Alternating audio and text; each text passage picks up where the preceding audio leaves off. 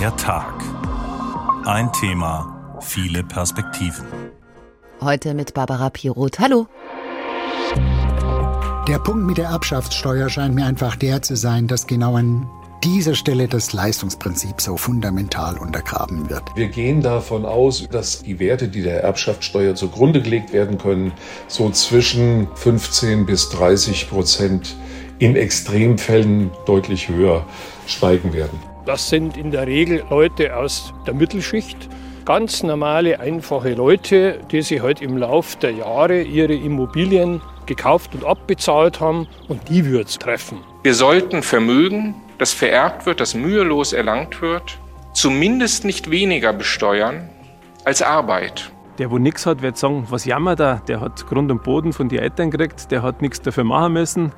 Ja, haben es recht. Trotzdem, die nächste Generation wird das nicht mehr leisten können, weil die Summen einfach zu exorbitant gewachsen sind. Erben ist ein heikles Thema und berührt dann auch gleich noch mehrere Tabus. Da ist zum einen der Tod und da ist zum anderen das Thema Geld. Darüber zu sprechen, empfinden viele entweder als unangenehm oder sogar als unschicklich. Erben ist außerdem gewissermaßen Fremdverschulden, denn am Ende tut man selbst wenig dafür, gerät aber mitunter in eine komfortable Situation, weswegen sich der eine oder andere auch zurückgesetzt fühlt. Der Bruder, der leer ausgegangen ist, oder Teile der Gesellschaft, die erst gar nichts vermacht bekommen, weil dann nichts ist, was weitergegeben werden könnte. Nun aber soll Erben und sollen Schenkungen von Wohnungen und Häusern gerechter werden. Die Ampel hat einen entsprechenden Gesetzentwurf ziemlich hoppla die Berge, sagen Kritiker, aufgesetzt. Das war im September. Der Bundestag hat dann im Dezember wiederum zugestimmt und das bedeutet, seit Anfang des Monats ist Erben vor allen Dingen eins geworden, teurer. Darauf schauen wir heute im Tag unter der Überschrift Unverdienter Reichtum, wie kann Erben gerecht sein? Sehen wir uns zunächst die Reform selbst an. Wie erbt man ab jetzt in Deutschland? Unter welchen Bedingungen und zu welchem Preis? Erste Informationen dazu hat Alexander Schmidt aus unserer Wirtschaftsredaktion und beginnt mit der Feststellung einiger, das sei ja gar keine echte Reform. Auf eine Reform der Erbschafts- oder Schenkungssteuer haben sich die drei Koalitionspartner in Berlin nicht verständigen können, sagt der Präsident der Steuerberaterkammer Hessen, Hartmut Rupprecht. Wir haben einfach nur höhere Bewertungsgrundlagen für Immobilien bekommen. Die haben es aber durchaus in sich, denn die Immobilienpreise sind in den vergangenen zehn Jahren gewaltig gestiegen in Hessen. Im Erbfall sind diese hohen Preise jetzt mitunter ein Problem, weil die steuerlichen Freibeträge seit 2009 nicht angehoben wurden. Christian Steger, Steuerberater und Partner bei der Wirtschaftsprüfungsgesellschaft Ernst Young mit einem Beispiel. Man stelle sich vor, man hat in einem Ballungsraum, der an diesen Wertsteigerungen teilgenommen hat, ein Einfamilienhaus, wenn man das, sagen wir mal, auf ein Kind oder den Ehegatten vererbt, da sind die Freibeträge beim Kind 400.000 oder beim Ehegatten 500.000. Da kommt man sehr schnell in eine Steuerpflicht rein, weil die Immobilienwerte einfach für Einfamilienhäuser sehr schnell diese Beträge überschreiten werden. Vererbt ein Elternteil zum Beispiel ein Haus an seine beiden Kinder, dann sind zweimal 400.000 Euro steuerfrei. Liegt der Wert der Immobilie zum Beispiel bei 950.000 Euro, würde jedes Kind die 75.000 Euro versteuern müssen, die über den Freibetrag hinausgehen. Das wären jeweils 5.250 Euro. Steuerberater Steuerberater Hartmut Rupprich sagt, wir gehen davon aus, überschlägig, dass das Erben oder die, die Werte, die der Erbschaftssteuer zugrunde gelegt werden können, so zwischen, je nach Lage, 15 bis 30 Prozent in Extremfällen gute Lage auch deutlich höher steigen werden. Das heißt, Immobilien werden seit Jahresbeginn höher bewertet und damit fallen auch höhere Steuern an. Beim Erbe komme es allerdings auf den Einzelfall an, sagt Christian Steger von Ernst Young. Beispielsweise der Ehegatte erbt das Familienheim oder auch die Kinder erben das Familienheim und wohnen dann weiter darin dann gibt es da nochmal eine Steuerbefreiung auch unabhängig vom Wert. Vorausgesetzt, die Erben wohnen mindestens zehn weitere Jahre in der Immobilie. Bei Mehrfamilienhäusern schlagen die neuen Steuerregeln noch mehr zu Buche. Gebäude werden jetzt im Schnitt nicht mehr 70, sondern 80 Jahre genutzt, sagt der Staat.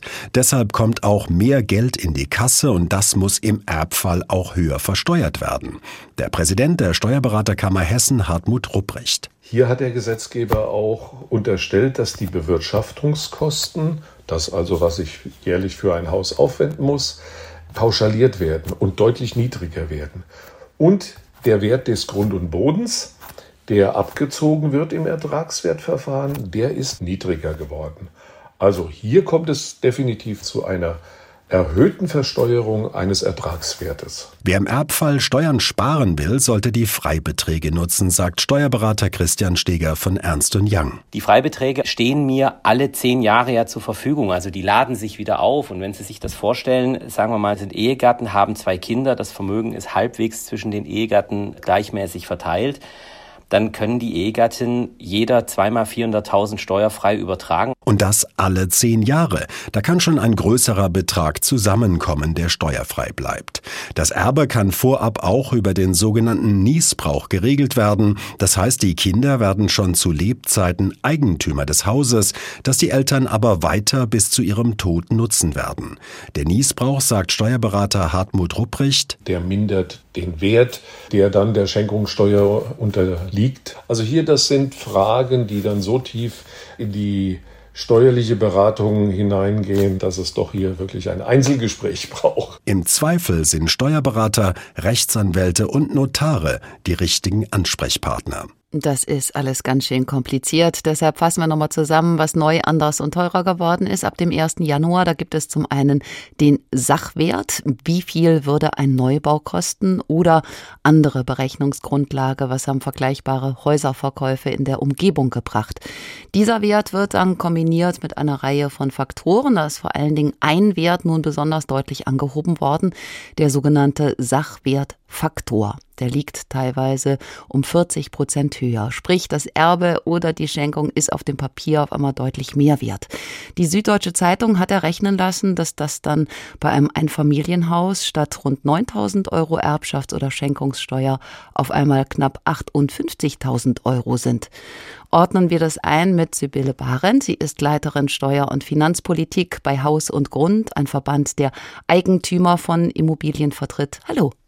Ja, schönen guten Abend. Frau Barend, über die neuen Regeln zu sprechen, ist sehr komplex, haben wir gemerkt. Aber was sich festhalten lässt, diejenigen, die eine Immobilie erben, müssen deutlich mehr an Steuern zahlen. Da geht's auch tatsächlich nicht nur um die Villa am Starnberger See, sondern das trifft auch viele mit einem Vororthäuschen ohne dickes finanzielles Polster.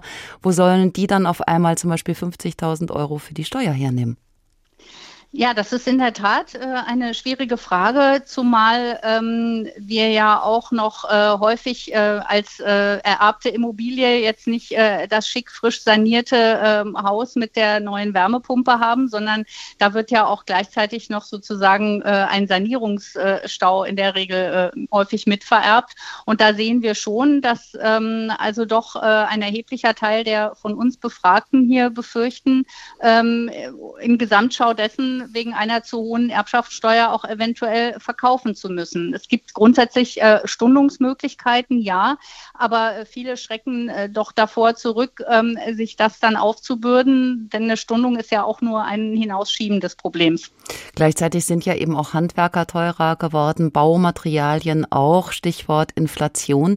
Man ist aber schnell bei einer Neiddebatte. Das zeigen auch viele Leserzuschriften der letzten Wochen in Zeitungen, so nach dem Motto, eure Sorgen will ich haben, ich erbe gar nichts und ihr bekommt was und beschwert euch auch noch drüber. Aber dann melden sich auf der anderen Seite Menschen zu Wort, die sagen, wir haben uns viel abgespart, wollten das unseren Kindern hinterlassen, aber die können sich Erben ja nun kaum mehr leisten. Wer hat denn da recht? Na, da hilft im Einzelfall auch wirklich mal ein Blick auf äh, die, äh, das Grundstück und den Bodenrichtwert. Also da äh, wird man Überraschungen erleben. Äh, die Länder, äh, in denen die, die Grundsteuer zum Beispiel nach dem äh, Bundesmodell äh, berechnet wird, das ist in Hessen ja jetzt nicht der Fall, aber auch in Hessen gibt es ja Bodenrichtwertkarten. Und da kann man einfach mal gucken, ähm, was sozusagen, wenn eine Immobilie in der Familie ist, ähm, was da so für Bodenrichtwerte, also praktisch die Preise für das unbebaute Land alleine schon, was da aufgerufen wird. Und da äh, ist man doch dann erstaunt, wie viele es eben betreffen könnte. Sie haben vorhin im Beitrag ja auch das Familienwohnheim als steuerfreie Möglichkeit erwähnt. Da ist es nun so, wenn die Kinder einziehen, die müssen nicht nur zehn Jahre dort leben, die müssen auch unverzüglich einziehen. Und wir haben äh, in den letzten Jahren einige Urteile gesehen, wo die Gerichte also sehr streng waren, zum Beispiel bei dieser Frage des unverzüglich Einziehens. Und in unserer mobilen Gesellschaft ist es ja auch häufig so, dass die Eltern anderswo wohnen als oder gewohnt haben, als die äh, Kinder wohnen aus beruflichen Gründen oder die Kinder auch umziehen müssen innerhalb von zehn Jahren mal. Also das, äh, das ist nicht immer die Lösung dann, dieses Familienwohnheim. Zumal man ja auch noch, wenn man erbt, meistens älter ist und bereits einen eigenen Lebensmittelpunkt hat und der womöglich anders in einer anderen Stadt liegt als der der Eltern. Jetzt ist die Sorge groß, dass in diese Bresche große Fonds und Bauinvestoren springen könnten. Also die kaufen dann den Erben, die klamm sind die Häuser ab. Es folgen Luxussanierungen und hohe Mieten oder die Erben selbst müssen die Miete erhöhen, um ihre Kredite für die Erbschaftssteuer zu bedienen. Sehen Sie die Gefahr, dass das die Preisspirale anheizt? Das sehen wir auf jeden Fall. Also wenn man durch die äh, Städte, Vororte geht, sieht man das. Also ich sehe es hier in Berlin, aber auch in anderen Bundesländern. Wenn man also sieht, äh, da ist ein, ein, ein Grundstück, da stand also vorher ein Ein- oder zwei Familienhaus, kleineres Objekt drauf. Und das wird jetzt sozusagen bis an die Grundstücksgrenze komplett ausgenutzt mit, ja, wie Sie sagen, doch eher hochpreisiger äh, Bebauung. Dann kann man sich vorstellen, dass da solche Erbfälle, potenziellen Erbfälle, die dann eben durch Verkauf gelöst wurden, hinter solchen Dingen stecken. Das ist also zunehmend der Fall. Das bekommen wir in der Mitgliedschaft oder dann auch über Erzählungen mit, weil natürlich diese, äh, diese Erbenverkäufer dann die Immobilie äh, verkauft haben und dann eben nicht mehr äh, unseren äh, Rat in Anspruch nehmen. Ähm, es ist auch so, dass tatsächlich das Finanzamt von Gesetzes wegen eine bestimmte Mindestmiete auch unterstellt, wenn wir jetzt bei den vermieteten Objekten sind. Da ist also derjenige, der deutlich unter diesem Durchschnittsmietpreis vermietet, weil er eben seine Mieterstruktur behalten will, weil er also sozial vermieten will, ist dann gerät ins Hintertreffen, weil ihm die Steuer sozusagen eine höhere Miete unterstellt und der wird dann quasi bei der Steuer bestraft. Das Gesetz war noch nicht im Bundesrat. Dort fände es Bayerns Ministerpräsident Söder gut, wenn man die Freibeträge raufsetzt. Das Stichwort ist eben auch schon mal gefallen. Die wurden ja seit 13 Jahren nicht angepasst. Also sprich, Otto Normalverbraucher bekommt vom Gesamtwert, sagen wir mal, 660.000 Euro abgezogen, steuerfrei. Der Rest müsste versteuert werden. Bisher war das bei Kindern statt 660 400.000 Euro. So steht es auch im Antrag der Unionsfraktion. Was halten Sie davon? Das ist für den Bereich der selbstnutzenden Eigentümer wäre das ein fairer Schritt, wenn man sagt, also man hat ja hier seit, ich glaube, 2009 die Freibeträge nicht mehr angepasst, möchte aber auf der anderen Seite jetzt als äh, Gesetzgeber die, äh, die Werte deutlich nach oben ziehen und aktualisieren, an die Marktpreise anpassen. Da müsste man dann fairerweise auch die Freibeträge erhöhen. Ähm, für die vermieteten äh, Immobilien sehen wir so, dass man, dass man da schauen müsste, dass man diejenigen, die besonders sozial vermieten, deutlich günstiger als ihnen das Finanzamt sozusagen unterstellt, auch bei der Erbschaftssteuer also zumindest Erleichterungen hier schafft. Und im Grunde ja, äh, für die Masse der selbstnutzenden Eigentümer ist die Anpassung der Freibeträge sicher eine gute Sache. Sibylle Barend von Haus und Grund, danke für das Gespräch. Für unsere Kollegin Julia Hummelsieb wird es hoffentlich noch eine Weile dauern, bis sie erbt. Ihre Eltern leben noch und das ist auch gut so. Sie hat sich deshalb fiktive Gedanken darüber gemacht, wie das so ist mit dem Erben. Diese Gedanken streuen wir dreimal durch die Sendung. Erste Position, jemand, der sehr viel Geld geerbt hat. Meine Eltern haben mir Haus und Hof vermacht und dazu noch so einiges auf dem Konto und im Tresor. Und ja, mein Vater hatte schlicht ein Händchen fürs Geschäft. Muss ich mich da jetzt rechtfertigen? Ich bin dankbar, dass ich nun eins wahrlich nicht mehr habe, nämlich Geldsorgen. Aber mit dem Erbe kommt ja auch Verantwortung. Ich meine nicht nur diesen ganzen Papierkram, bis das alles wirklich auf meinen Namen lief. Ich mache mir Gedanken. Muss ich von dem Geld etwas abgeben, spenden, Freunde nun immer zum Essen einladen? Oder gerade das lieber nicht? weil schneller als gedacht habe ich Menschen um mich, die nicht meine Gesellschaft wollen, sondern nur die Gesellschaft meines Geldes. Auch in meiner Beziehung ist das Geld genauso oft Thema wie vorher. Wir sprechen nur anders darüber. Fragen uns auch, was macht das mit den Kindern? Und eines vergessen diejenigen, deren neidvolle Blicke ich natürlich bemerke. Ich hätte lieber einen richtigen Vater gehabt, zum Spielen und Lachen und Reden. Meiner hat stattdessen dieses Vermögen aufgebaut, nur für mich, wie er gern gesagt hat. Sie hören den Tag. Heute schauen wir auf die Reform des Erbschafts- und Schenkungsrechts und fragen, wie gerecht ist das nun?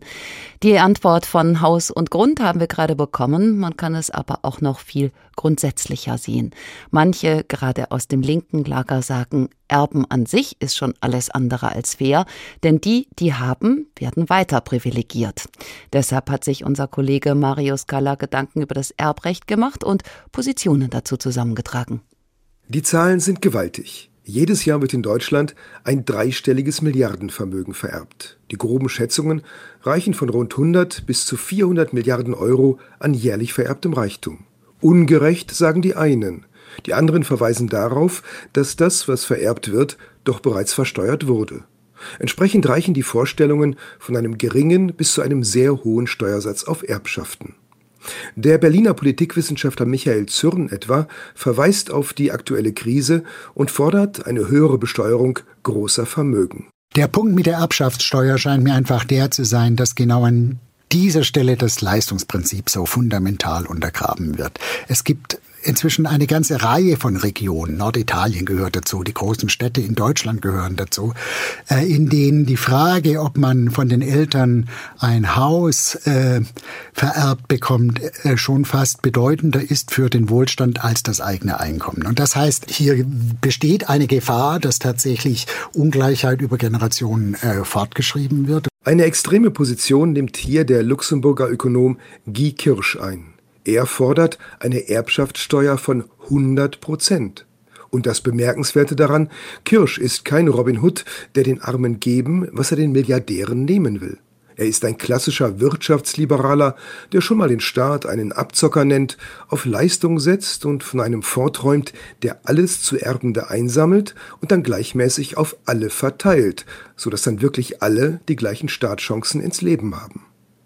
Der Kölner Soziologe Jens Beckert beschreibt die Ambivalenz gerade liberaler Positionen zum Erbrecht. Wenn man aber sich liberale Positionen anschaut im 19. Jahrhundert und zum Teil auch bis heute, dann wird man sehen, dass die Liberalen sich ungeheuer schwer tun mit der Vermögensvererbung. Und zwar genau, weil sie Verteidiger des Leistungsprinzips sind. Und insofern sind die, die, die Liberalen, wenn man sich das anschaut in den Debatten, sind also in einem ständigen Hin und Her lavieren, ja, zwischen diesen beiden Positionen, Leistungsprinzip auf der einen Seite, Eigentumsprinzip auf der anderen Seite. Es gibt die extremen Positionen, 100 oder 0 Prozent.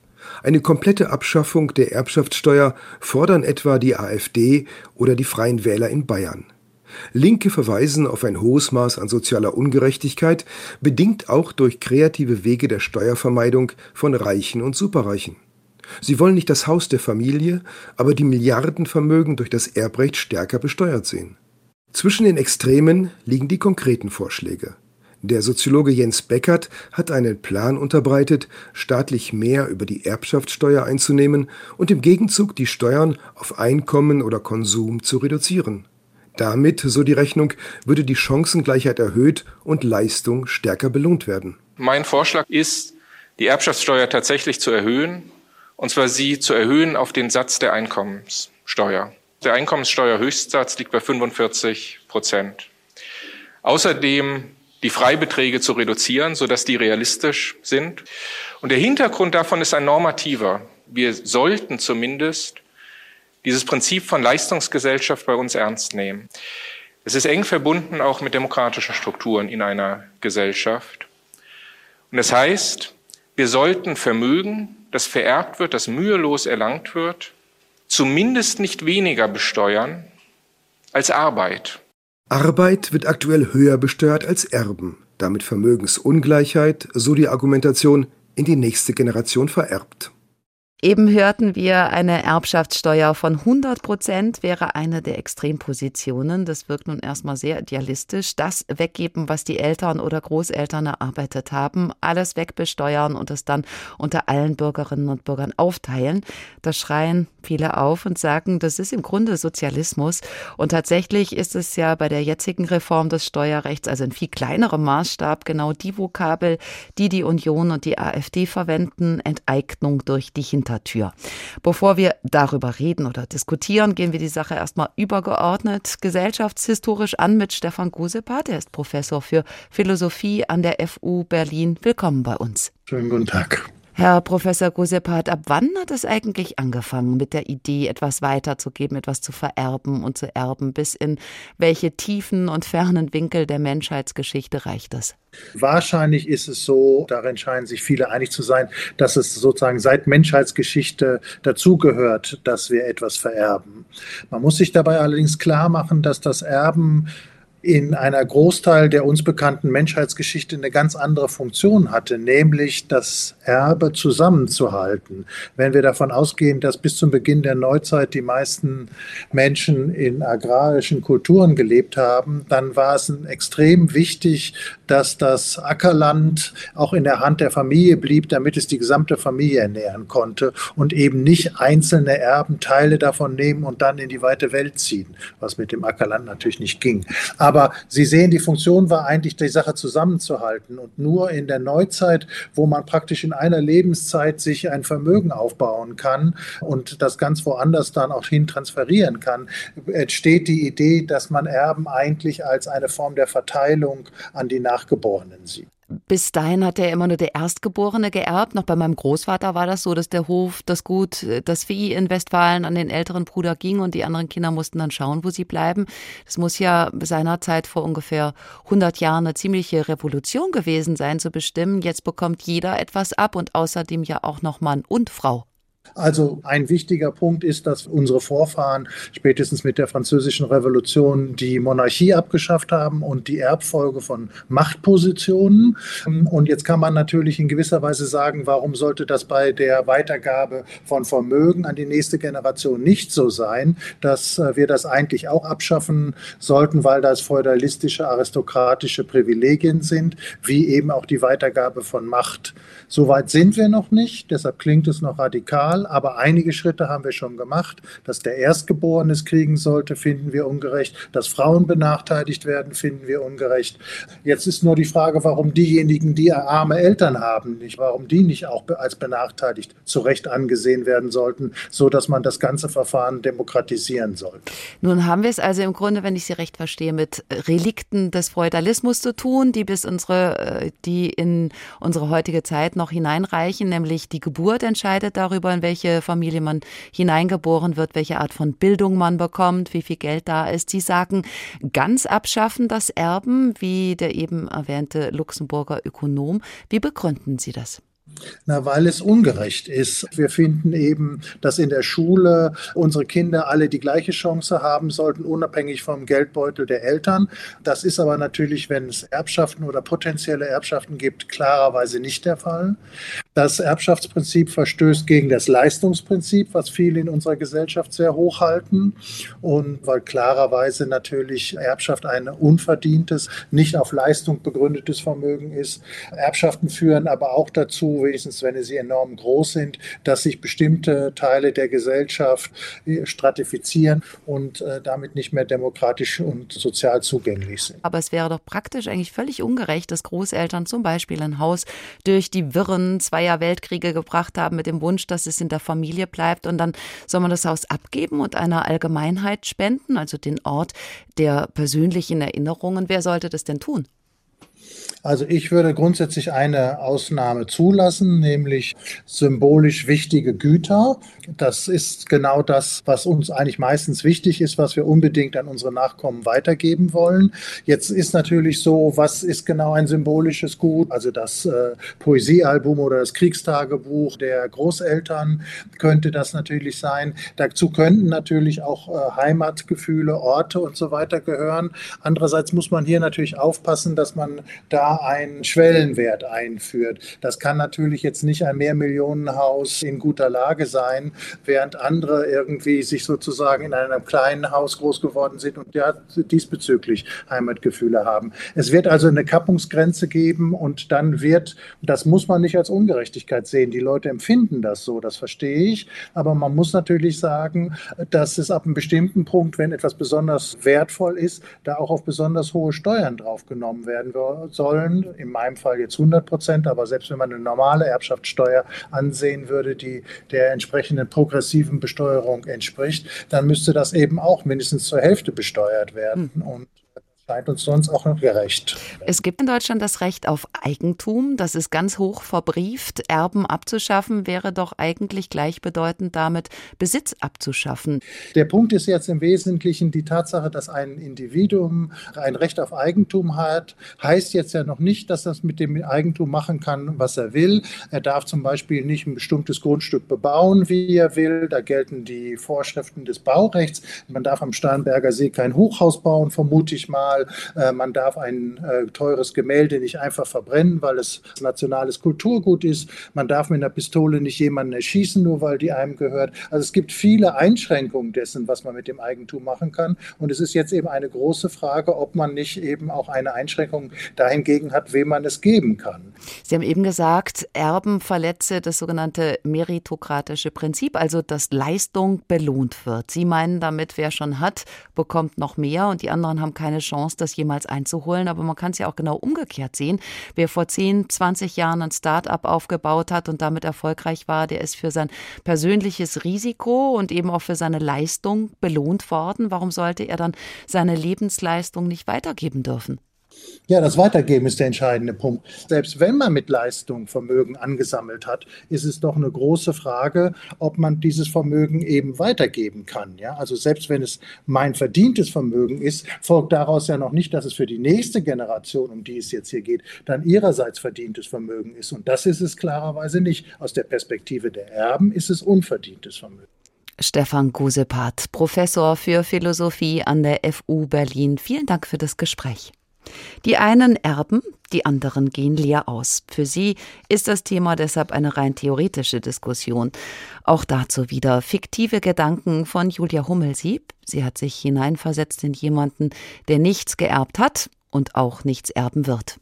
Na, dieses Erben ist ja eine schöne Sache. Ich träume manchmal von der reichen Tante aus Amerika, von dem Anruf, der mich eines Tages erreicht und zack, völlig unerwartet habe ich dann ein hübsches Sümmchen auf dem Konto und ein Haus irgendwo in Iowa oder so. Mein Auskommen im Alter wäre mit einem Schlag gesichert, vielleicht könnte ich mir sogar eine Wohnung oder gar ein Häuschen leisten. Alle Zukunftsängste schwinden dahin. Das wär's doch. Aber es bleibt ein schöner Traum, denn ich habe keine reiche Tante in Amerika oder anderswo und keine Aussichten auf irgendein Erbe, weder Geld noch Eigentum. Und mit einem mittleren Einkommen ist nun mal nichts mehr zu holen für mich am örtlichen Immobilienmarkt. Große Sprünge beim Sparen oder an der Börse werde ich auch nicht tun. Und so sehe ich manchmal eher sorgenvoll in die Zukunft lache verzweifelt über diese jährlichen Infobriefe mit meiner etwaigen Rentenhöhe und schiele leider immer ein bisschen neidvoll auf alle, denen ihr Erbe auch künftig ein gutes Auskommen garantiert. Hier ist der Tag. Heute schauen wir auf die Neubewertung von vererbten Immobilien und die löst Ärger und Wut aus. Denn viele finden es ungerecht, dass sie das, was sie sich mühsam aufgebaut haben, nur erschwert weitergeben können. Schließlich haben nur wenige Erben fünfstellige Summen für die Erbschaftssteuer auf der hohen Kante. Andere finden, es trifft die Reichen und damit die Richtigen. Ihr Mitleid hält sich also in Grenzen mit Menschen, die das Glück hatten, etwas vererbt zu bekommen. Wobei Wer sind denn die Reichen? Tobias Brunner berichtet, dass es schon früh losgeht damit, dass die Steuer das Erbe anfrisst. Dafür muss man bei weitem kein klassischer Multimillionär sein. Seit Generationen wohnt die Familie von Stefan Niedermeyer in Rottach-Egern am Tegernsee. Ein Bauernhaus, 1851 gebaut. Alte Fensterläden, Balkone aus verwittertem Holz. Im Garten stehen Obstbäume und Bienenstöcke. Ein Paradies. Doch trotz Familienbesitz musste Stefan Niedermeyer sich verschulden, um dort weiter leben zu können. Wir haben quasi noch mehr Geld aufnehmen müssen und haben relativ kurzfristig, obwohl ja unser bayerischer Innenminister damals gesagt hat, zur Weihnachtszeit werden keine Steuerbescheide versandt, haben wir quasi zwischen die Feiertage einen Steuerbescheid gekriegt und haben dann quasi bis Heilige Drei König eine Woche Zeit gehabt, um entsprechend nochmal das Geld zu beschaffen. Einen Teil des Hauses hat er schon vor 20 Jahren von seinen Eltern bekommen, den anderen Teil aber erst vor ein paar Jahren von seiner Tante. Und da fiel ein erheblicher Brocken an Erbschaftssteuer an. Stefan Niedermeyer ist nicht arm. Er führt den Familienbetrieb, ein Elektrofachgeschäft. Aber reich ist er auch nicht. Ohne Kredit hätte er die sechsstellige Steuer deshalb nicht bezahlen können. Der, wo nichts hat, wird sagen, was jammert er? Der hat Grund und Boden von den Eltern gekriegt, der hat nichts dafür machen müssen.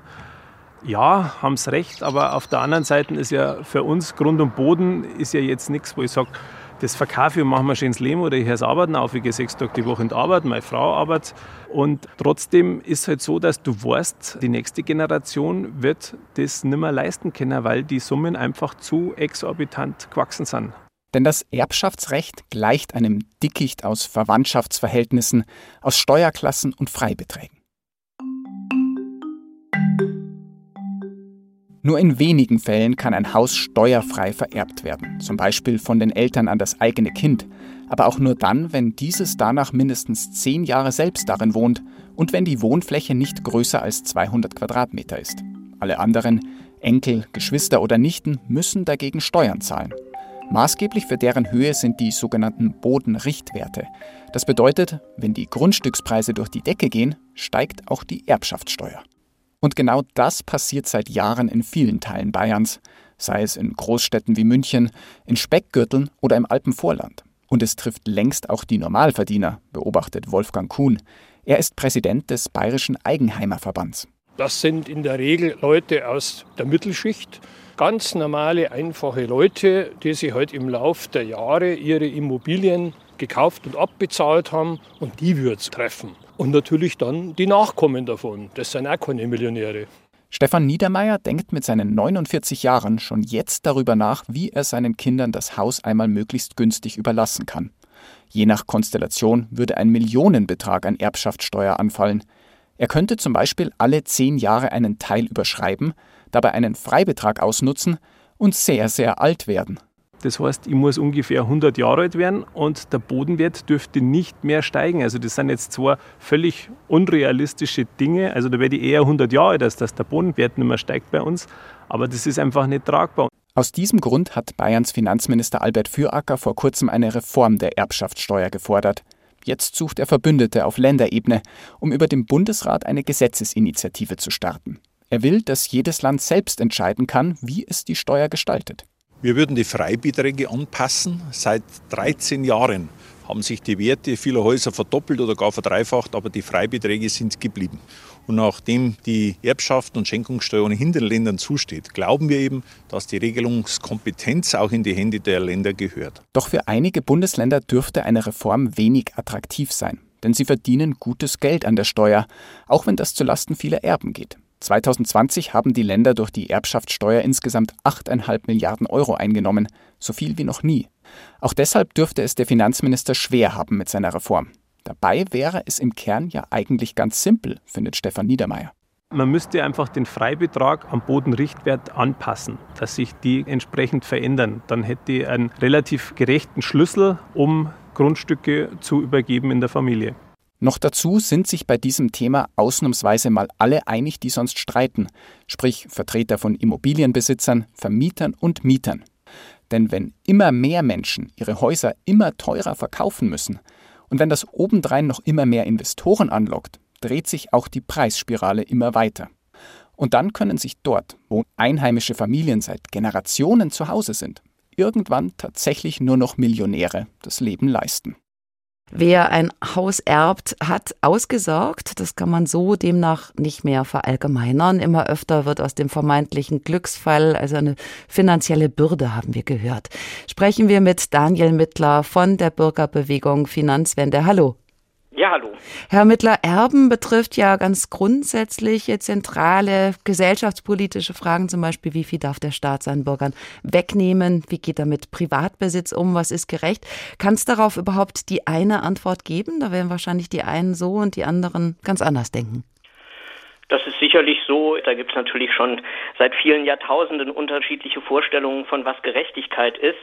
Was aber sicher ist, ist, dass sehr wenige, die jetzt hier zuhören, es gerecht finden werden, wie es im Moment in diesem Land zugeht, weil es 0,0 Drei Prozent der Bevölkerung erben über 20 Millionen und ausgerechnet diese kleine Gruppe wird im Moment am meisten geschont und äh, zahlt ähm, oft weniger Steuern als alle anderen und gerade die Superreichen sind die, die am meisten profitieren.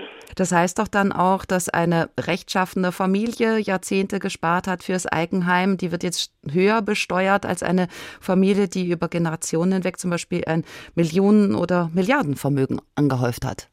Genau, es ist äh, völlig absurd äh, und ganz nebenbei auch verfassungswidrig. Das haben äh, sowohl das Bundesverfassungsgericht äh, selber wie der Bundesfinanzhof auch schon mehrfach äh, festgestellt, weil unser Grundmaßstab ist, dass wir alle gleich behandeln wollen und deswegen kann es nun wirklich nicht sein, dass ausgerechnet die, die am meisten haben, auch noch weniger Steuern zahlen als andere.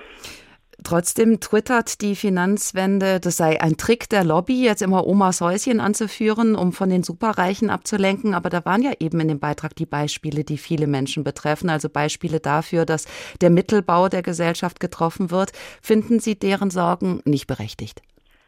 Es ist absurd zu behaupten, es ginge hier um Omas Häuschen, weil gerade äh, den Beträgen, von denen wir gerade gesprochen haben, über 20 Millionen, da gibt es wenige Immobilien, die das äh, wert sind und Menschen, die solche Immobilien äh, erben, haben nun wirklich ähm, keine direkten äh, Sorgen mehr. Und vor allem, wir leben in einem Land, in dem man hochprofitable, milliardenschwere ähm, Unternehmen einfach weitergeben kann, oft komplett steuerfrei. Und bleiben wir ruhig nochmal bei den Immobilien. Wer drei ähm, Wohnungen erbt, der zahlt in der Tat Steuern und das teilweise auch nicht zu knapp. Und wer aber 300 erbt, der äh, gilt plötzlich als Unternehmen und das wird als Betriebsvermögen äh, gehandhabt sozusagen und da zahlt man dann plötzlich keine Steuern mehr.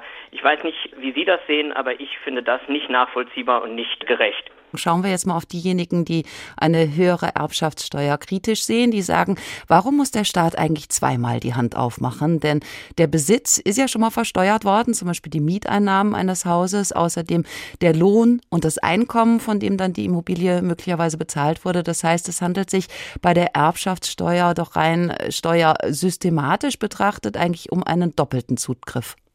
Das kann man so sehen, aber das äh, ist bei fast allen unseren äh, täglichen ähm, Erlebnissen der Fall. Wenn ich mir morgens mein Brötchen beim Bäcker hole, dann habe ich auf den Lohn, mit dem ich das bezahle, Steuern bezahlt und dann zahle ich auch Mehrwertsteuer auf äh, ähm, das, was ich der, mir da kaufe. Insofern, da muss man sich als Gesellschaft darauf einigen, ähm, was da richtig ist. Es gibt auch viele, die zum Beispiel sagen, die Mehrwertsteuer soll gerade für solche elementaren Dinge runtergesetzt werden, weil das nicht fair ist. Aber was sicherlich nicht sein kann, ist, dass wir im Erbschaftssteuerfall ausgerechnet denen, die am meisten erben, am wenigsten dann noch abnehmen. Das zu vergleichen mit irgendwie einem Klau oder einem Wegnehmen ist nun wirklich absurd.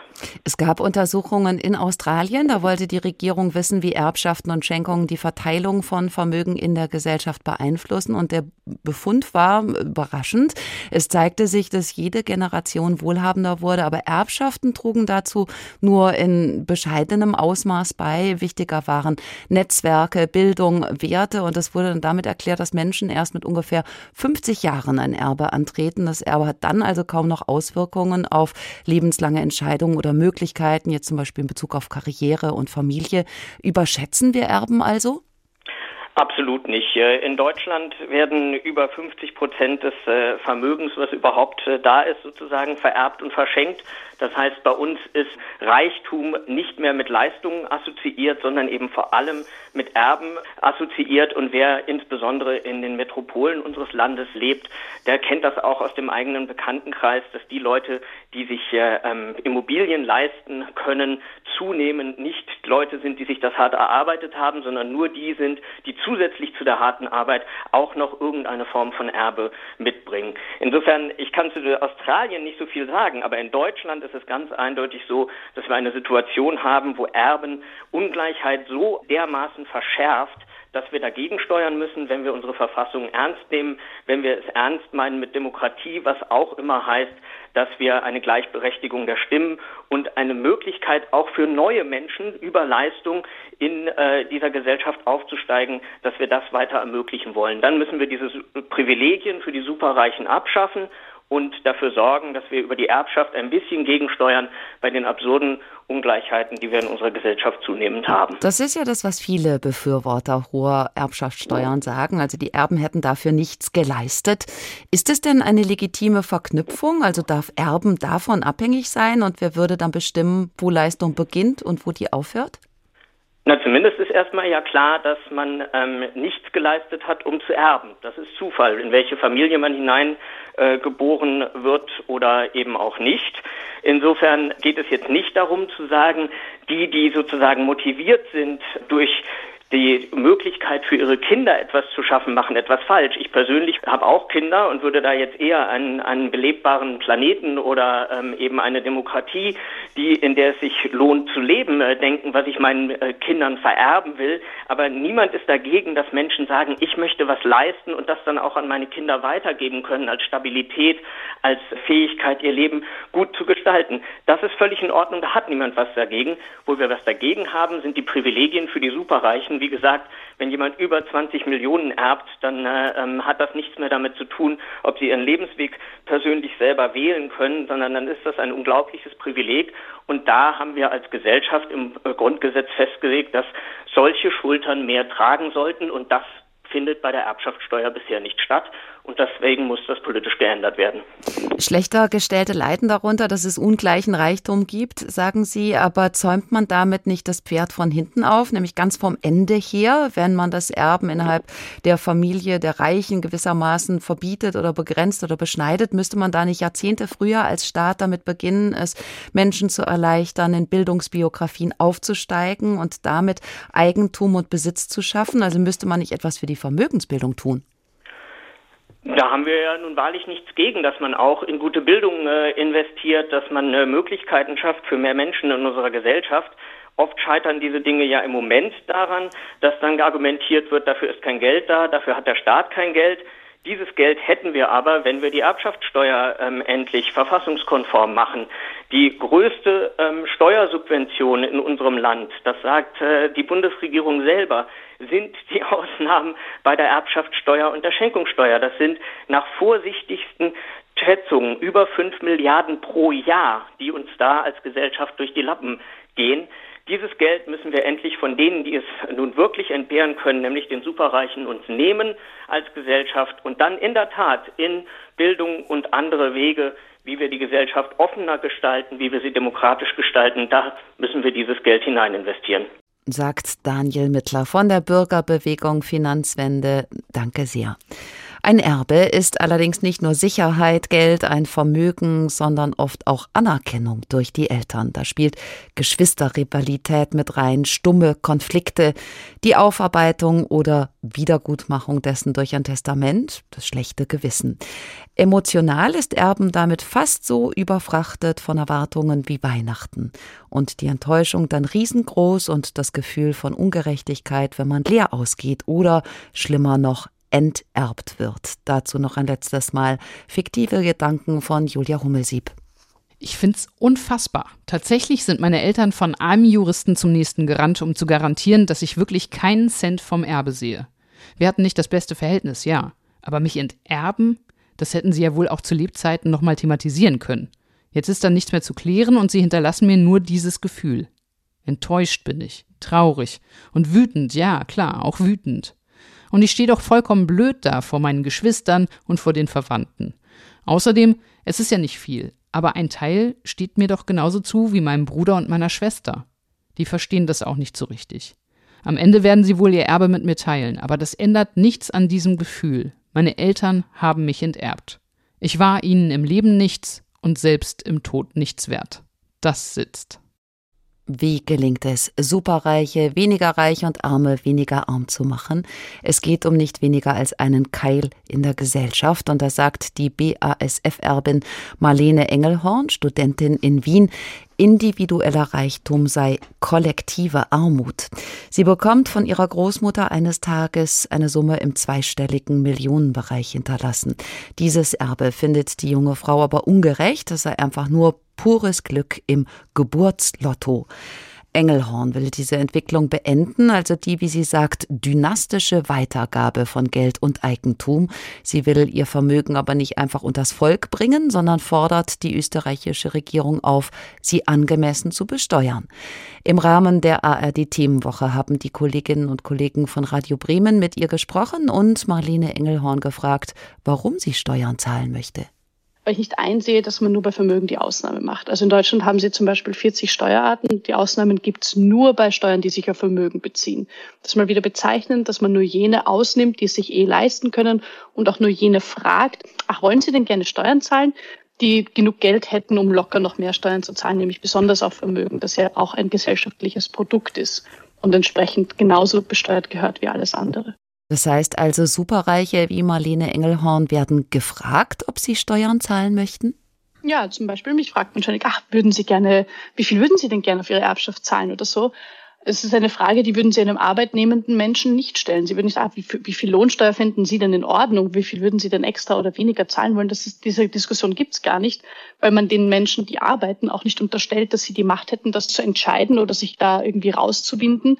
Bei Vermögen weiß man aber, es gibt diese Macht und deswegen wird diese Macht auch adressiert und zwar indem man sagt, hm, dadurch, dass sie sich leisten können, sich irgendwie Ausnahmen zu basteln und sei es, dass sie die Politik dafür beeinflussen oder sonstige Dinge tun, zum Beispiel ähm, sich einbilden, ja, okay, ich verdanke jetzt der Gesellschaft mein Vermögen, aber ich parke einfach mein Unternehmen bequem in einer Briefkastenfirma, damit ich der Gesellschaft nichts zurückgeben muss. Diese Menschen werden schon gefragt.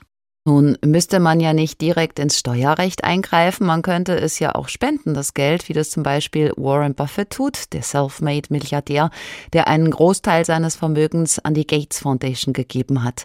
Für Marlene Engelhorn ist das Spenden, aber keine Lösung. Ja, das ist genau das Ding. Es wirkt wie eine Lösung, aber in Wahrheit privatisiert es ähm, das Problem. Und das ist genau das, was mich so ärgert. Es sollte ein öffentliches Problem sein, das öffentlich behandelt wird. Und die öffentliche Art, mit Geldern umzugehen, ist nun mal über die Steuerpolitik. Ob das attraktiv ist oder nicht, ist jetzt gar nicht mal so wichtig, sondern es ist das demokratische Mittel.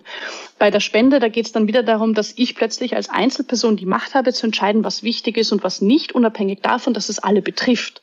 Und das ist halt recht schwierig. Stellen Sie sich vor, Sie gehen durch die Gegend auf der Straße und Sie geben irgendeinem Menschen einen zweistelligen Millionenbetrag in die Hand. Das würden Sie wahrscheinlich nicht machen. Genau das passiert aber bei Erbschaften. Jemand kommt einfach auf die Welt und kann plötzlich über riesige Summen verfügen, nur wegen des, dieses Geburtsfaktors. Und dass das mehr bestimmt, wer Macht hat in einer Gesellschaft, ist in meinen Augen eine Gefahr für die Demokratie. Und die Spende löst es nicht. Sie, sie sorgt eher dafür, dass der öffentliche Bereich sich krückstockmäßig darauf verlassen muss, dass irgendwelche Privatmenschen sich einbilden, sie retten jetzt die Welt mit ihrer Initiative, wenn gleichzeitig viel bessere und breiter aufgestellte multiperspektivische Lösungsansätze möglich wären zu finden, wenn man die demokratischen Mittel gebrauchen würde. Und da gehört nun mal die Steuer hin.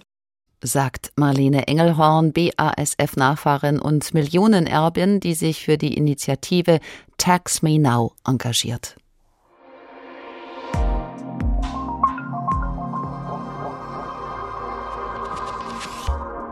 Sie hören die Sendung Der Tag. Heute beschäftigen wir uns mit dem Thema Erben und der Frage, ob das überhaupt gerecht über die Bühne gehen kann. Eine einfache Antwort gibt es nicht. Es kommt auf die Perspektive an. Viele Vermögende trauen sich auch schon gar nicht mehr über ihr Erbe zu sprechen und tauchen ab aus der Öffentlichkeit, denn Erben scheint irgendwie anrüchig.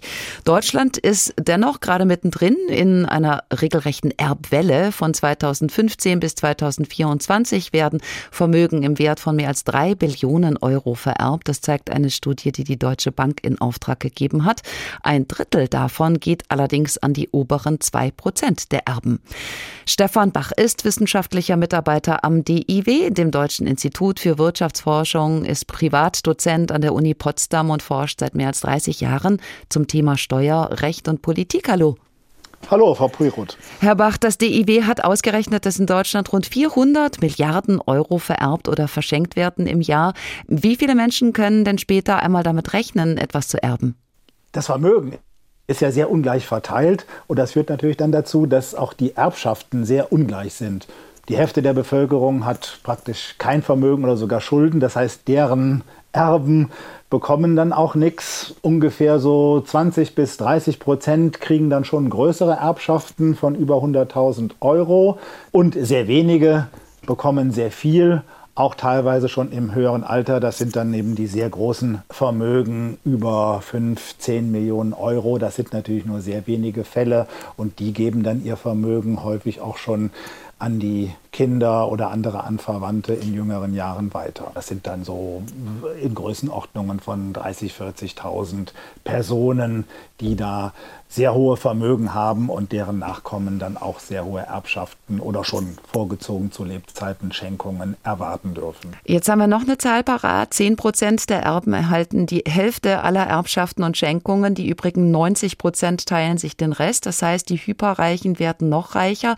Viel fließt in Familienunternehmen und die sagen dann, man kann nicht einfach mal Maschinen oder Fabrikhallen antasten. Das heißt, wenn eine hohe Erbschaftssteuer fällig würde. Wenn man die Finanzierung der Firma belasten müsste, dann ginge das direkt an die Substanz des Unternehmens. Ist da was dran? Das stimmt zumindest bei kleinen und mittleren Unternehmen. Die sind ja auch jetzt in dem Sinne nicht liquide aufgestellt, dass es da Anteile gibt, die man auf den Kapitalmärkten verkaufen könnte. Ja, man kann in so einer kleinen Firma ja schlecht, also klar, man kann natürlich Kredite aufnehmen, aber das belastet natürlich auch die Finanzierungskraft und die Substanz der äh, Firma und fremde Gesellschafter damit reinzunehmen, ist auch schwierig. Das spricht schon dafür, dass man da auch Vergünstigungen macht für diese Art von Vermögen. Man muss aber jetzt nicht unbedingt bei sehr großen Unternehmen, bei sehr wertvollen Unternehmen, bei denen diese Vergünstigungen ja auch in Anspruch genommen werden. Da sind die derzeitigen Privilegien für die Unternehmensnachfolge sicherlich überzogen. Die könnte man zurückschneiden. Die Unternehmerverbände sagen, wenn man an die Substanz der Firmen geht, dann gehen auch Arbeitsplätze verloren. Was halten Sie von diesem Argument? Naja, also die Firmen können natürlich auch mit anderen Gesellschaftern weitergeführt werden, die können auch verkauft werden.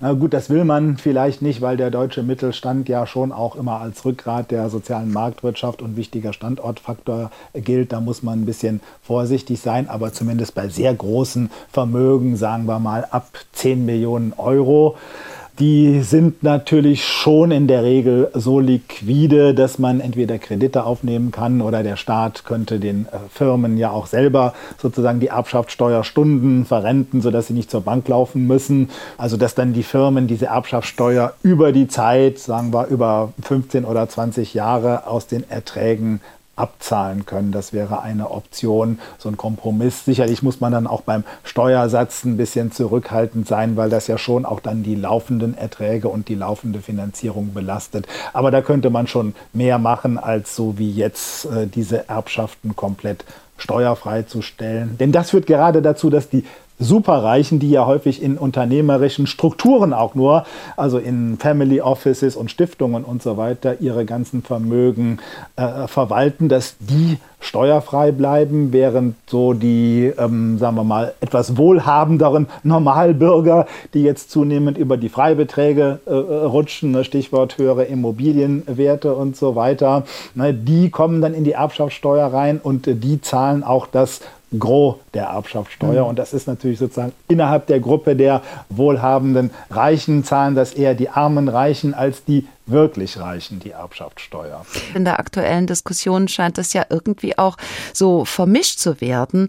Da wird scheinbar nur noch über Reiche gesprochen, aber wer ein uraltes Haus erbt und wenig Geld flüssig hat, der passt ja eigentlich gar nicht in dieses Schema. Ja, aber man muss natürlich schon sagen, selbst bei der Erbschaftssteuer, das ist ja die letzte verbleibende echte Vermögensteuer, die wir haben. Die Vermögensteuer ist abgeschafft. Aber auch bei der Erbschaftssteuer sind die Freibeträge ja grundsätzlich schon relativ hoch. Die sind 500.000 beim Ehepartner, 400.000 pro Elternteil und Kind. Das heißt, ein Ehepaar kann 800.000 Euro Vermögen an äh, jedes Kind übertragen und das auch alle zehn Jahre erneut. Also viele Wohlhabende, die genug haben, dass sie da vorher schon was abgeben können, die nutzen das ja auch. Das führt dann schon dazu, dass die Erbschaftssteuer, anders als es vielleicht manchmal in der breiten Öffentlichkeit befürchtet wird, dann doch letztlich, zumindest im engsten Familienkreis, nur so etwa 5% aller potenziellen Erben überhaupt nennenswert belastet. Stefan Bach, Steuerexperte vom DIW, dem Deutschen Institut für Wirtschaftsforschung, haben Sie vielen Dank. Wer heute große Summen erbt, war vorher schon begünstigt und wird selten steuerlich belangt. Diejenigen aus dem gesellschaftlichen Mittelbau, die erben, stehen nun vor ganz anderen Herausforderungen. Wie bekommen wir da einen Ausgleich hin? Darauf haben wir heute geschaut im Tag unter der Schlagzeile Unverdienter Reichtum, wie kann Erben gerecht sein? Sie finden uns als Podcast zum Nachhören, zum Beispiel in der Audiothek und Sie können auch unseren Newsletter abonnieren. Darin stellen wir die Themen der kommenden Woche vor und freuen uns auf Feedback und Rückmeldungen. Am Mikrofon verabschiedet sich Barbara Piroth und das letzte Wort hat nun noch der deutsche Aphoristiker Erwin Koch. Er schreibt, lachet nur, ihr reichen Erben, später müsst ihr selber sterben.